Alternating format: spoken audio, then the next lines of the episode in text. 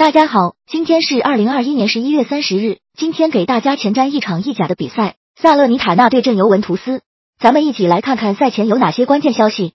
一、萨勒尼塔纳主帅科兰托纳在意甲赛场共十二次对阵尤文图斯，输掉其中十场。最近五次科兰托诺带队在主场迎战尤文取得全败战绩，其中只有一场是一球惜败。最近一次是零比四主场惨败。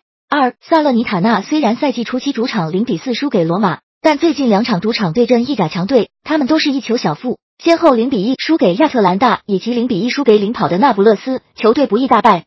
三尤文近期进攻效率相当低下，而且很墨迹，近六轮联赛只有一场在上半时进球，而且是个点球。另外，尤文从十月至今八场联赛有六场是只打进一球，另外一场是对拉齐奥打进两个点球，还有一场是上轮联赛的主场零比一不敌亚特兰大。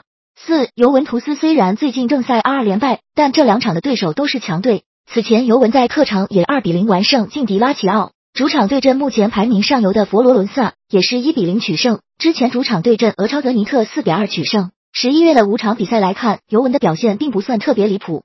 五尤文连续两场比赛连续在上半时丢球，时间都在开球后半小时内。从国家德比至今，尤文各项赛事八场比赛六场在上半时丢球，半场防守问题很大。